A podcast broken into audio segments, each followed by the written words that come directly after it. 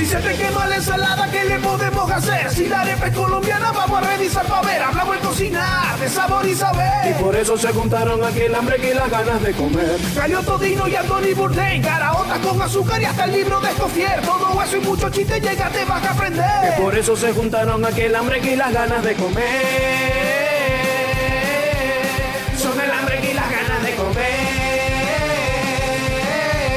Son el hambre y las ganas de comer. Otra vez se han juntado el hambre y las ganas de comer. Aquí estamos una vez más en otro episodio del podcast que es como la debería esta de Mérida que cierra todos los meses. El de los mil sabores, el podcast con todo, el podcast que tiene los mil sabores, en donde estamos abordando precisamente los temas de la comida desde muchos ángulos, desde muchos ángulos y todos son chéveres.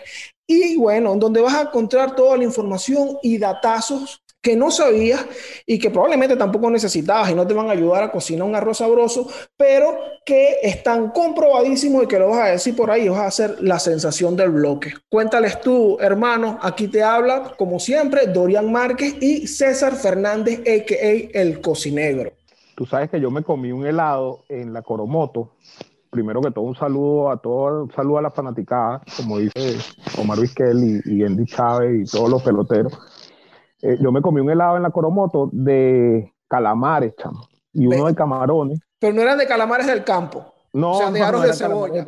eran aros de cebolla, no, no, eran calamares de verdad y eran uno de calamares, uno de camarones, uno de solera y uno de beso de negra. Mentira, uno de beso, de beso de negra y uno de mis Venezuela. Ya, ¿qué es beso de negro? Un dulce colombiano. Beso de negra es un dulce colombiano. Este es el único podcast que habla de beso de negra sin ningún tipo de connotación sexual. Imagínate tú. Ni mucho menos racista. Exactamente. menos racista. Hoy traemos un tema, un tema sabroso. Claro, y un tema, un tema que te va a hacer agua a la boca y te va a dejar los dedos llenos de grasa. Dorian Márquez. ¿Sabes de qué vamos a hablar hoy? Hoy vamos a hablar de los medios, de la comida y los medios. Cómo llegó, cómo fue la primera vez, o, o la primera, la segunda, y cómo ha evolucionado eh, la comida dentro de los medios. Porque si bien es cierto que comer es un acto familiar, ¿verdad? Y un acto social en sí, pero el núcleo, el sitio donde la gente come por primera vez es en la casa. Bueno, eh, a, raíz de la invención de la imprenta y de hecho mucho antes de la invención de la imprenta comenzaron a, a asociarse lo que es la comida, la cocina con los medios, con la difusión mediática de, la, de, la, de las recetas y de las formas de cocinar. De hecho, el primer registro de un libro de cocina en Occidente, en Occidente, y le pido a mis, amigos, nuestros amigos, que si tienen algún dato de algún libro de cocina previo en, en Oriente, no los diga, no en Oriente allá en Punta de Mata, Oriente allá por China, por esta gente. Eh, se le atribuye a Ca- Cassius Apicius. Cassius Apicius era un gastrónomo, un gourmand, ¿verdad? De Roma en el siglo I. Y esta persona se dice de él que era un tipo, era un gourmand, pues era un tipo que, que de hecho era muy rico, tenía mucha, mucha, mucha plata. Y se dice de él que toda esa plata se la gastó en comida, man. Se la gastó en comida. De hecho, se dice, dicen los historiadores, que llegó a gastarse el equivalente, escuchen esto, a 2.500 millones de euros en comida. Lo que tiene que si Dios la cuenta ahorita. Sí, sí, algo así. De hecho, de hecho esta, esta persona que, que escribió el libro eh, que se llama sobre, la, sobre lo referente a la cocina, se llama el libro, sobre lo referente a la cocina. Se dice él que fue quien inventó el foie gras. Fue la Ah, primera persona que agarró un ganso y le empezó a dar comida y a dar comida y a dar comida para que el ganso se le, se le pusiera el hígado graso y a partir de ahí hacer el foie gras. Muchachos, no coman foie gras porque eso es maltrato animal. Este, no lo hagan, es delicioso, delicioso, pero no, pero no lo coman, no lo coman, porque aparte que es, un asunto, es muy caro, es bastante caro, y es un asunto de maltrato animal, pues ya yo no lo como, no, no porque sea caro, ustedes saben que yo soy un tipo muy, muy, muy adine- adinerado, sino porque yo me di cuenta, tomé conciencia de que eso era maltrato animal. Pues. Entonces se dice de, de este señor Apicius, que fue quien inventó, o sea, quien por primera vez hizo foie gras. Este libro, Dorian, eh, estaba dividido en 11, en 11 capítulos, por decirlo de alguna forma. Uno hablaba del chef, otro hablaba de las carnes, otro era como miscelánea, o sea, varios platos. Otro de estos libros eh, hablaba de legumbres, habían dos capítulos dedicados a las aves, había un capítulo dedicado a los cuadrúpedos, uno a los mariscos, uno a los pescados y uno a los vinos. Ahí, ahí en ese de los vinos entiendo que había unas recetas y que vino de rosas. Hay uno que a mí me llamó mucho la atención, que era porque tiene como una parte también donde da unos consejos, unas técnicas de, cocina, trucos, y hay uno de cómo convertir el vino tinto en vino blanco. Adiós, carajo, ¿y cómo hacía? Entonces, según lo que, lo que porque por ahí está, ¿sabes que este libro está en latín? Luego este libro, eh, bueno, sale una edición por ahí y, hasta el momento, ahorita se puede conseguir en español en internet fácilmente. Dice que para convertir el vino blanco en vino tinto, lo que tienes que hacer es agarrar unas claras de huevo y zumbárselas al vino tinto y batí ah. eso y al otro día ese vino va a estar blanco. Ah, pero qué rico. Va a estar blanco, pero va a saber a huevo. No, vale, Apicio. Apicio también se pasó, vale.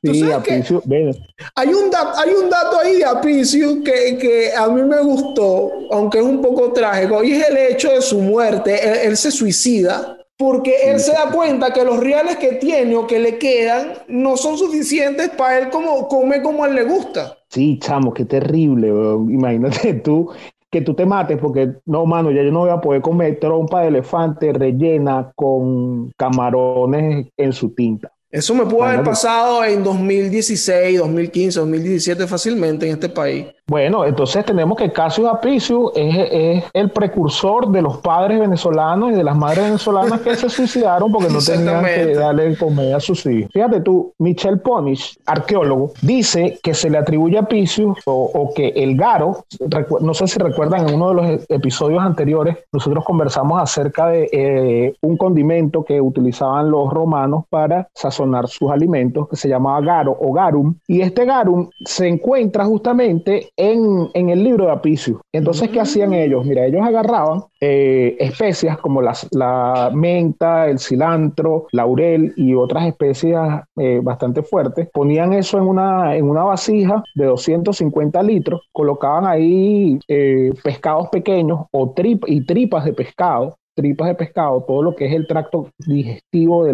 de los pescados azules, dice acá eh, Ponsich, que agarraban sardinas, atún, caballa, boquerones, y eso lo ponían, eh, lo ponían como por capas, ¿verdad? Con bastante, con mucha, mucha sal. Y entonces eso lo ponían apilado uno encima de otro y lo dejaban nada más y nada menos que siete días al sol. Uy. Después que dejaban esos siete días al sol, sí, papá colaban eso y le volvían a echar agua a mano y lo iban dejando así durante meses. Y entonces todo lo que se recogía ahí, todo lo que, lo que se colaba de ahí era lo que utilizaban para el garum, para hacer el garum. De hecho, este señor Apicius era como, como tenía un beef con historiadores romanos como Séneca y Plinio el Viejo, que decían que tipo les tenía la ciudad apestada. Pues. Entonces, esta, toda esta comida se hacía eh, generalmente en las costas, porque obviamente era el sitio donde, donde más acceso tenían al pescado y sobre todo en las costas españolas. Recuerden que todo eso era el imperio romano. Entonces, bueno, de ahí lo ponían en, en vasijas de terracota y lo llevaban a, a la ciudad eterna, pues a Roma como unas personas que comían de esta manera tenían un imperio tan grande, o sea, en Maturín comen mejor. bueno, fíjate que, como dice Séneca, Séneca decía que los romanos comían para vomitar y vomitaban para comer. ¿Qué tal? sí, eran, fueron los primeros bulímicos. Mira, César, pero ¿sabes que, que, hay una versión también sobre este libro de Apicius? Que hay gente que, que desmiente que este libro pertenezca al siglo I, que sea tan antiguo. Porque, ¿qué pasa con este libro?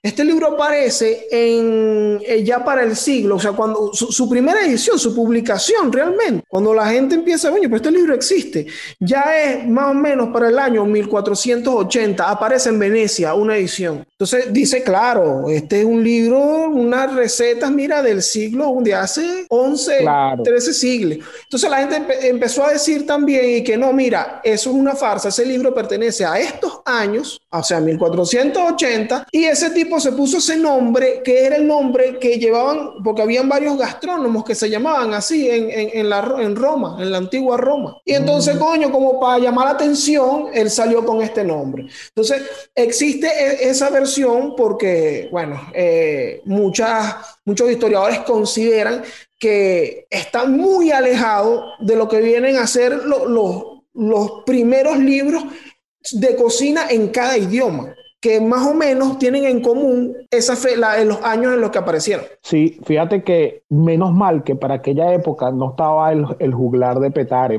porque tú sabes que lo hubiera dicho. Salió claro. ¿Cómo se, ¿Cómo se llama eso, Apicio? Eso se llama plagio. Y se hubiera dado dos coñazotes así bien duro en el pecho. Bueno, eh, la cosa es que el primer libro, el primer libro eh, de cocina con recetas e instrucciones para cocinar, viene en el siglo XIV, justamente, aproximadamente 1390, y se llama La, la Viandier de Toulaine. Disculpen mi francés, mi francés no es para nada bueno, pero se llama algo así como Le Viandier de Toulaine. Y es un libro, ¿verdad?, que trata sobre recetas, recetas de cocina y, bueno, modos, modos, formas, trucos e ingredientes para cocinar. Y es más o menos lo que le da, o, o el primer libro que tiene carácter de verdad de un libro de cocina como lo conocemos hoy en día. Y también en Inglaterra, aparece The Form of Curry, ¿verdad? The Form of Curry es el primer libro de cocina eh, que aparece en Inglaterra. No aparece en inglés, aparece en algo que los lingüistas han llamado inglés medio, que no es el inglés moderno que nosotros conocemos. Y es un libro que fue escrito para eh, el rey, eh, ¿cómo se llama este señor? Ricardo II. Ricardo II. El rey Richard. El rey Richard, claro, el rey Richard, Richard II. Entonces ahí aparecían también unas recetas que eran, pero terribles, terribles. Aparecía algo como que cara de delfín en salsa de, no sé, sí. te podrás imaginar, trompa de elefante, hígado de ballena.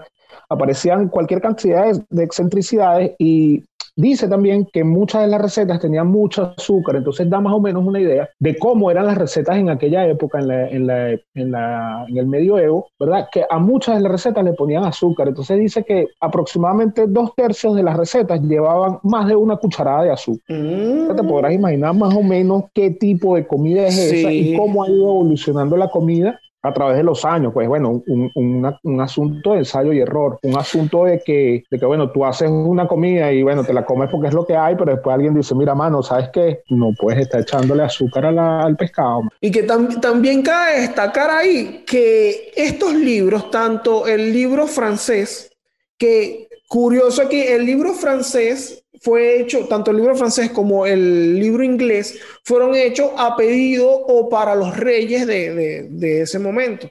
El Leviandier. Leviandier. Por ejemplo, el título de ese libro, como, como el que fue publicado, fue Taillevent. Taillevent que es el, el AKA, por cierto. Y los cocineros, ustedes los cocineros usan, les gusta ponerse nombre artístico, ¿verdad? Claro, mano, yo soy el cocinero. El cocinero, claro. mira, el, autor de Leviander es Guillaume Tirel. Guillaume Tirel pero se hacía llamar Taillevent. Entonces el título es Taillevent, maestro cocinero del rey de Francia, enseña a toda la gente a preparar para comer en la cocina de rey, duque, conde, marqués, varones, prelados y todo tipo de señores burgueses, mercaderes y gente de honor. ¿Tú te imaginas esa ficha bibliográfica, man? ¿Tú te acuerdas cuando te mandaban esa ficha bibliográfica, Sí, sí, yo, yo, yo tengo que ser de la última generación que hizo una ficha bibliográfica. ¿Cómo era que se llamaba esa clasificación? No, de verdad, pero eso sí, también debo ser la última generación que nunca la usó. No, yo, soy como de dos generaciones antes que tú y nosotros tampoco la usamos, tenlo por seguro.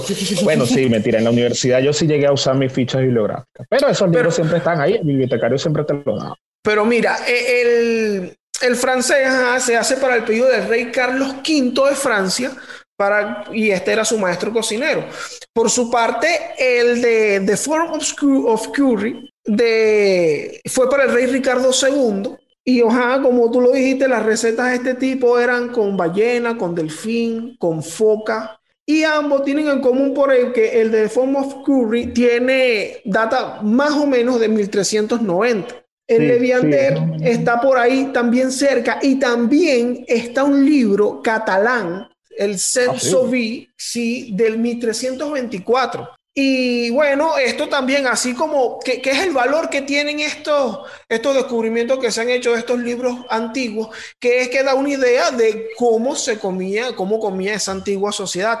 Y por ejemplo, en los catalanes se hablaba mucho de sofritos hechos con cebolla y, y, tocino, y grasa y, cerdo. Entonces, en todas, este, este, era un punto en común que estaban esto y las almendras en todas las recetas de, de este libro catalán. Sí, porque tú sabes que siempre hay, y, es algo que yo me he dado cuenta en, esto, en este tiempo que yo llevo cocinando, siempre hay como tendencias, y de eso vamos a hablar más adelante, de, la, de las tendencias culinarias y como hay como ciertas modas no, no, que cocinar sea una moda, pero sí, sí, sí hay tendencias. Si, si tú te pones a ver, bueno, para ponértelo así grosso modo un bosquejito, por lo menos en Caracas, hubo un tiempo que todo el mundo tenía un sushi, o sea, todo el mundo quería comer sushi, todo el mundo quería comer sushi. Después del sushi vino como que un boom de comida mantuana. Entonces todo el mundo quería comer ah, comida criolla, comida mantuana. Después vino como un boom de las hamburguesas. Entonces todo el mundo quería comer hamburguesas. Después vinieron los food trucks. Entonces, y así, bueno, entonces, bueno, de eso vamos a hablar en otro, en otro momento. Pero fíjate tú, que eh, los franceses siempre han tenido esa, esa, ¿cómo se llama? Esa obviamente esa inclinación culinaria y esa, y esa cosa, pero también se han destacado por poner eso en, en papel, siempre, siempre han puesto eso en, en papel. ha habido muchos, muchos libros, bueno, de hecho el, el, libro, el famosísimo libro de Escoffier de la, del manual de la, de la Brigada de Cocina Moderna, Escoffier, para quienes no estén muy familiarizados con el tema, es el padre de la, de la cocina moderna fue el quien, la, la, primera persona que dijo, mira, este, para poder trabajar correctamente tenemos que trabajar de esta forma. Y fue quien organizó la cocina, que es más o menos un poco el tema que nosotros queremos eh, darle a ustedes a conocer uno de, de, los aspectos que queremos nosotros darle a conocer sobre la cocina es cómo se, cómo se trabaja en, en cocina a nivel profesional.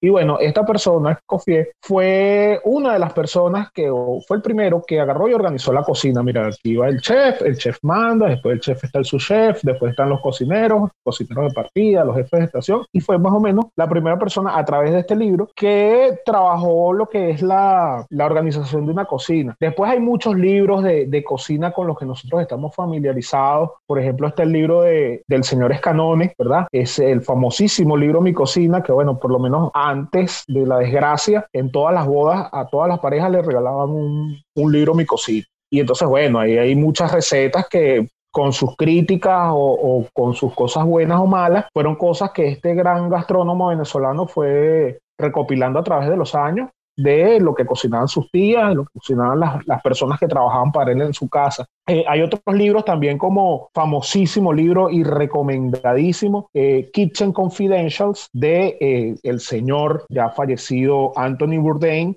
una persona súper conocida y tristemente fallecido, uno de los cocineros más influyentes del siglo XX. Yo creo que es, sin duda alguna, es el cocinero que marcó a una generación, por lo menos de mi generación de cocineros. Todos estamos de alguna forma influenciados por, por el maestro, por el chef eh, Anthony Bourdain, que es un libro que habla de, de la forma en cómo vive un cocinero, ¿verdad? Y de, cómo se, se, hacen amistades, cómo se, se, destruyen amistades, cómo se crean hogares, cómo un cocinero es una persona distinta a los demás. Dice Bourdain en su libro que somos como piratas, como somos como piratas eh, afeminados y delincuentes, que, que, vivimos distinto a todos los demás. Y eso es algo en lo que yo creo también los cocineros vivimos a contrapelo del mundo. Tenemos una forma distinta. Con el simple hecho de nosotros trabajar donde las demás personas disfrutan, pues ya eso dice mucho. Y el cocinero no tiene, no tiene como. Eso tiene una, con una prepago. ¿Cómo?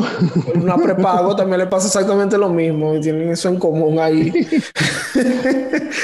Entonces, bueno, no, sabes que yo me pongo medio sentimental primero cuando hablo de, de y bueno, siempre cuando hablo de la, de la cocina en, ese, en, ese, en esa forma romántica siempre me pongo un poco, poco cursi. Pero sí es eso, pues nosotros, nosotros los cocineros tenemos una forma de vida completamente distinta a los demás y entregamos todo y dejamos todo a un lado porque el servicio salga correcto y porque usted, querido amigo, querida amiga, tenga en su plato, en su mesa, una comida sabrosa y bien hecha. Nosotros cocinamos en parte para satisfacer su, su, su hambre, ¿verdad? Para que usted coma.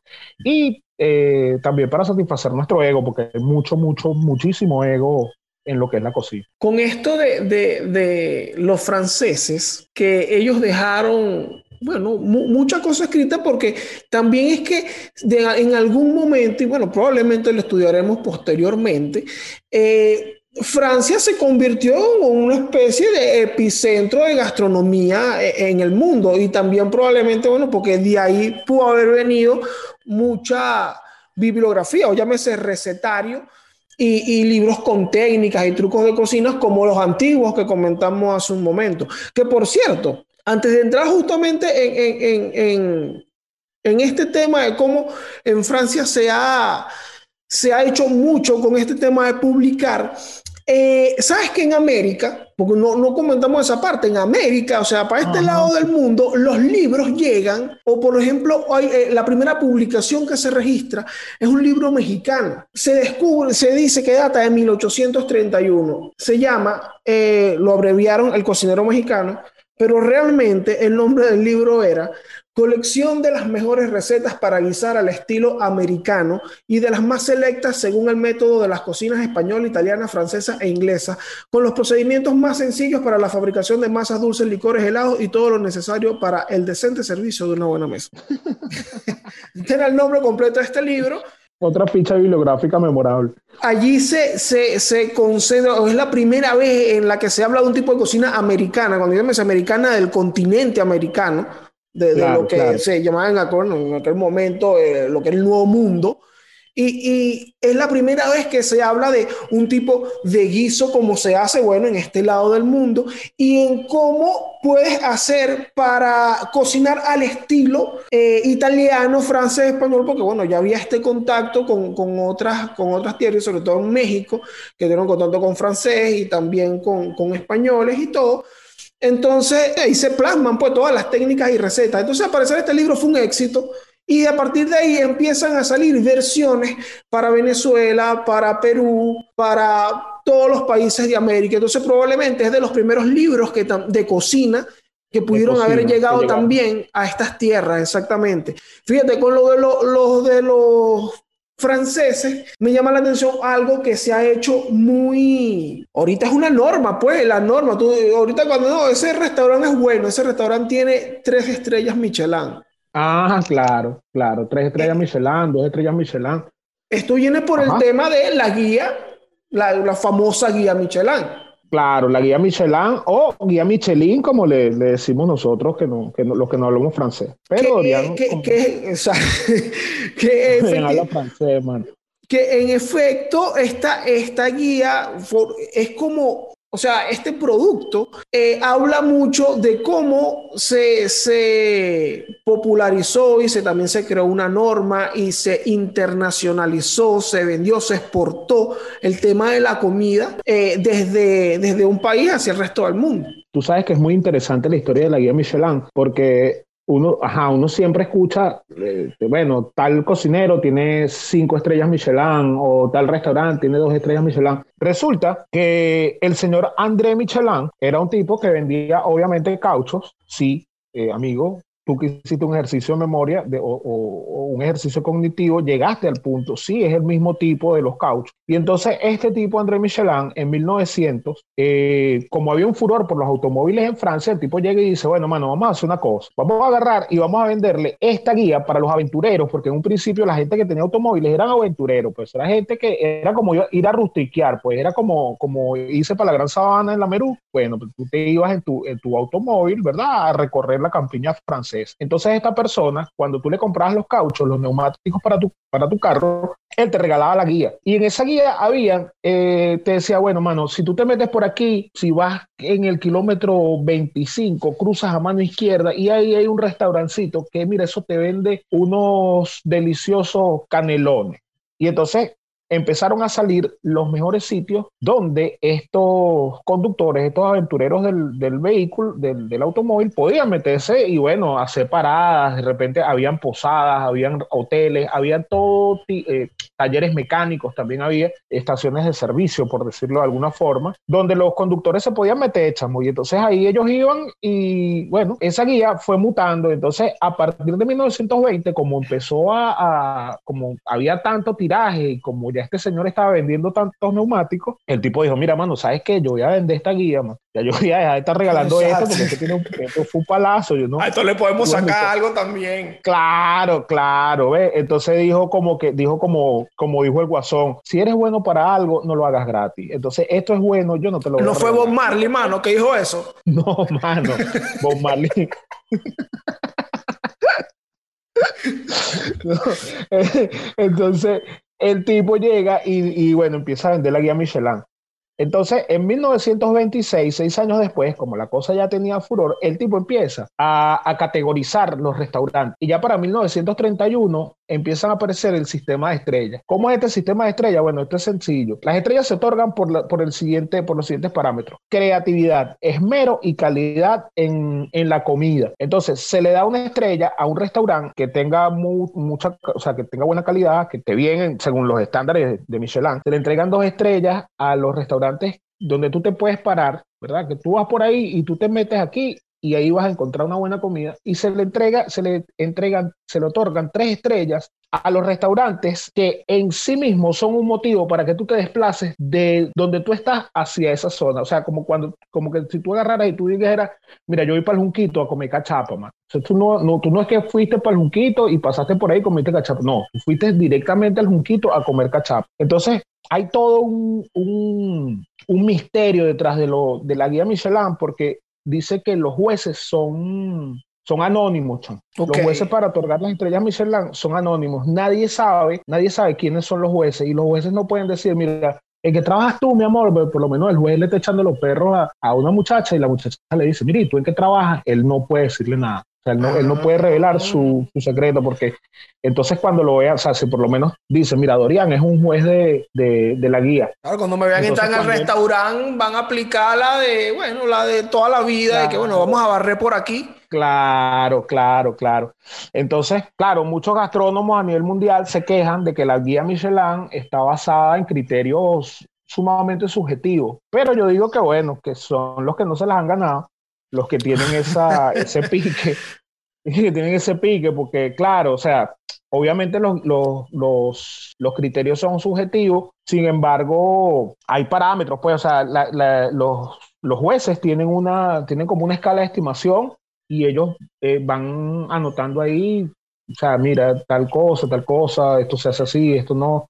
Y ellos viajan muchísimo, o sea, ellos se quedan aproximadamente dice que 180 noches en hoteles. Ah, porque la guía Michelin cubre hoteles y cubre, sí, cubre otro, otro, tipo de eh, establecimientos. Es que se, se, asocia muchísimo con el tema de la cocina, porque, bueno, me imagino que debe ser de sus categorías más famosas o, o con la que se fueron más para arriba, pero eh, realmente sí, es tal cual una guía como empezó su concepto. Mira, usted abre esto y aquí usted ve, ah, usted va por aquí, por el de Oriente para Caracas. Bueno, aquí usted puede comprar casabe. Ese casabe claro. ahí está bueno. Entonces, y más adelante hay una posada que está buena. Básicamente eso se trata y bueno, la guía Michelin es una publicación que aborda todos estos, todos estos rubro, todo este tipo de negocios, en donde la comida, que es una de las partes más famosas, pues, que a mí me llama la atención porque dentro como de sus calificaciones, que es por ejemplo una estrella, una estrella dice que compensa pararse, es decir, vale la pena, tú vale si vas pasando parar. por ahí,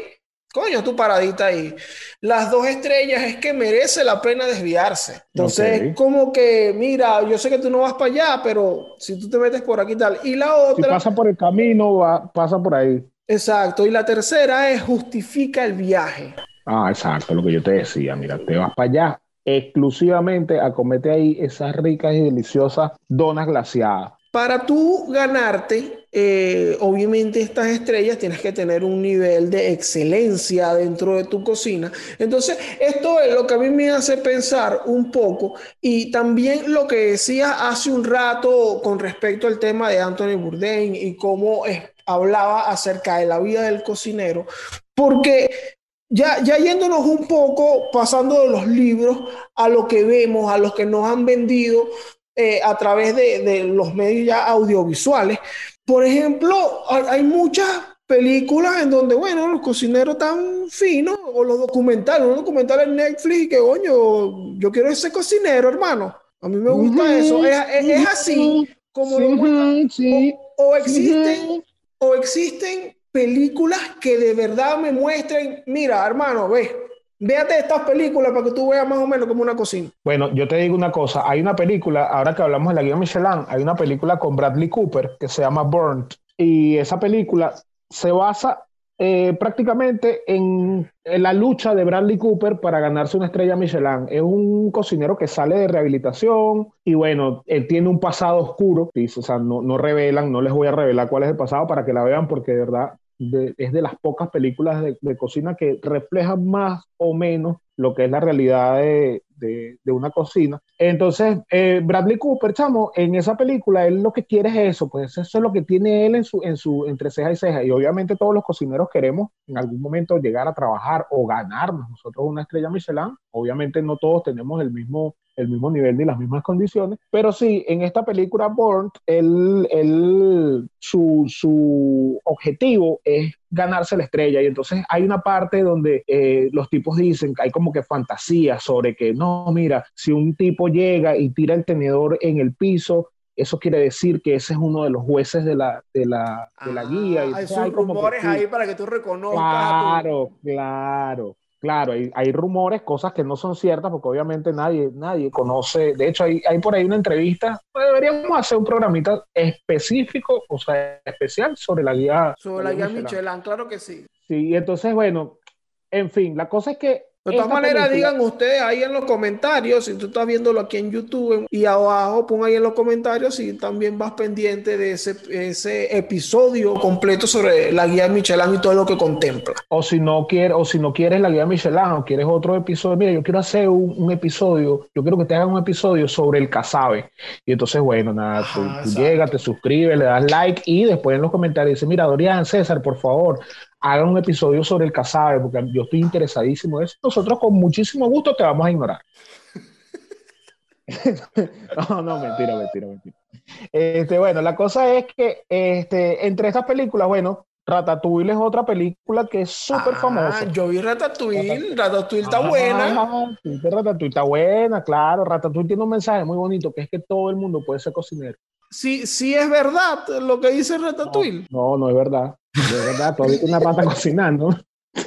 ¿Cómo, cómo, cómo, tú, cómo, va, ¿Cómo tú me haces esa pregunta, ¿Cómo que si es verdad lo que dice ¿Tú crees que los cocineros van a tener un ratón metido? Hermano, tú me vas a decir que una rata francesa no cocina bien. hasta, la, hasta las ratas cocinan bien. no, no, Pero resulta que no. Fina. Sí, la ratatouille está buenísima. lo que sí es verdad, y eso no lo digo yo, eso, eso lo dice un amigo conocido que tenemos nosotros en común, que le mandamos un saludo, Julián Millán, este, que si hay muchas ratas en, en París. Por cierto, ¿tú sabías que Julián, Julián Lobacheski vivía en París? Vive en París, en París, Francia. Sí, Vivía, vivía, ya no vivía ahí. Ah, Pero él llegó a vivir en París, mano. Me enteré así de reciente. Este, la cosa es que, bueno, que sí, que hay muchas ratas. Y bueno, el, el ¿cómo se llama? El, el, mensaje de esa película es justamente eso, bueno, que cualquiera puede ser cocinero si le pones mucha dedicación, si tú tienes mucha disciplina, si tú tienes de verdad eso que se necesita para ser cocinero y lo único que se necesita de verdad para ser un cocinero profesional es disciplina. Más nada, ya lo demás, lo de que creatividad, que yo quiero ser el próximo Bourdain, que no, eso es vanidad, amigo. Usted lo que necesita es disciplina, llegar temprano, irse tarde, aguantar gritos, saber seguir instrucciones, ser ordenado. Esas son las verdaderas características de un cocinero. Ya lo, después tú te creas el nombre, porque con esto de, lo, de los shows de cocina y de, lo, y de las publicaciones especializadas y tal, se vende, el cocinero se vende como una, como una especie de celebridad y en realidad no es tan así. O sea, no todos los cocineros somos celebridades. Yo sí, pues, yo sí soy una celebridad. sí, tú sí. Exacto, no todos, no todos llegamos donde llegué yo, ¿eh? cocinero, no, no, no, en serio, en serio, o sea, una cocina de verdad no es tan así, no es tan, no es como, como en Born o como en la película esta de, de esta, ¿cómo se llama esta chica? Eh, Catherine Zeta Jones, que también hace un, un papel de cocinera y entonces ella anda con un bolígrafo mordiendo el bolígrafo por todos lados y necesitamos las alubias. No, no, no, no, no, eso no es así, amigo. Pero hay una película, hay una película que se llama Chef, que es una película de 2017, creo. Es con John Leguizamo, Sofía Vergara. Esa película, esa película. De 2014. la película de 2014, correcto. Es una comedia esa película es la película que yo he visto que más fielmente retrata eh, lo que es la vida de un cocinero.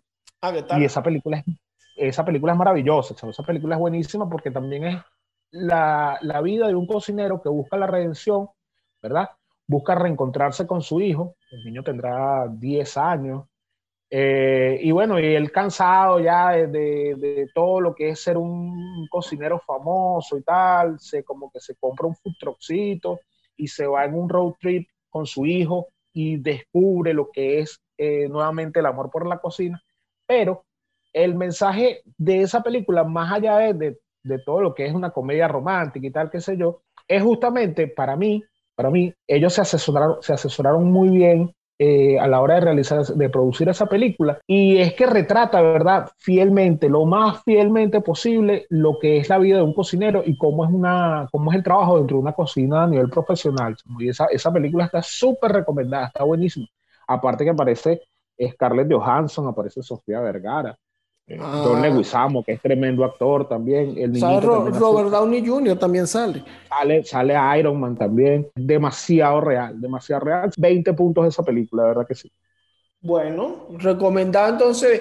Aquí tienen que ver Chef, Board y Ratatouille. Para que claro, claro. vacilen para que vacilen unos buenos resultados del encuentro de la comida con los medios. Pero tú sabes que con, con, este asunto, bueno, ya estamos pasando en el cine, pero los programas de televisión de cocina son una vaina que ya desde que yo nací como diría Michelle el Buenón, maldito el tiempo que se acaba cuando estoy contigo. En este episodio los muchachos hablaron más que un perdido cuando aparece y por eso tuvimos que dividirlo en dos partes. La próxima semana venimos con la continuación de este episodio donde se sigue la conversación sobre comida y medios, abordando los programas de radio y televisión. Pero antes de que se vayan, les traemos el súper popular glosario del hambre y las ganas de comer, en donde definimos algunos términos usados durante el episodio. El de hoy es foie gras, hígado de pato o ganso saturado e hipertrofiado por la grasa, debido a la alimentación forzada de las aves con granos de maíz triturado. Ahora sí, se pueden ir, pero recuerden, esta historia continuará. Chao.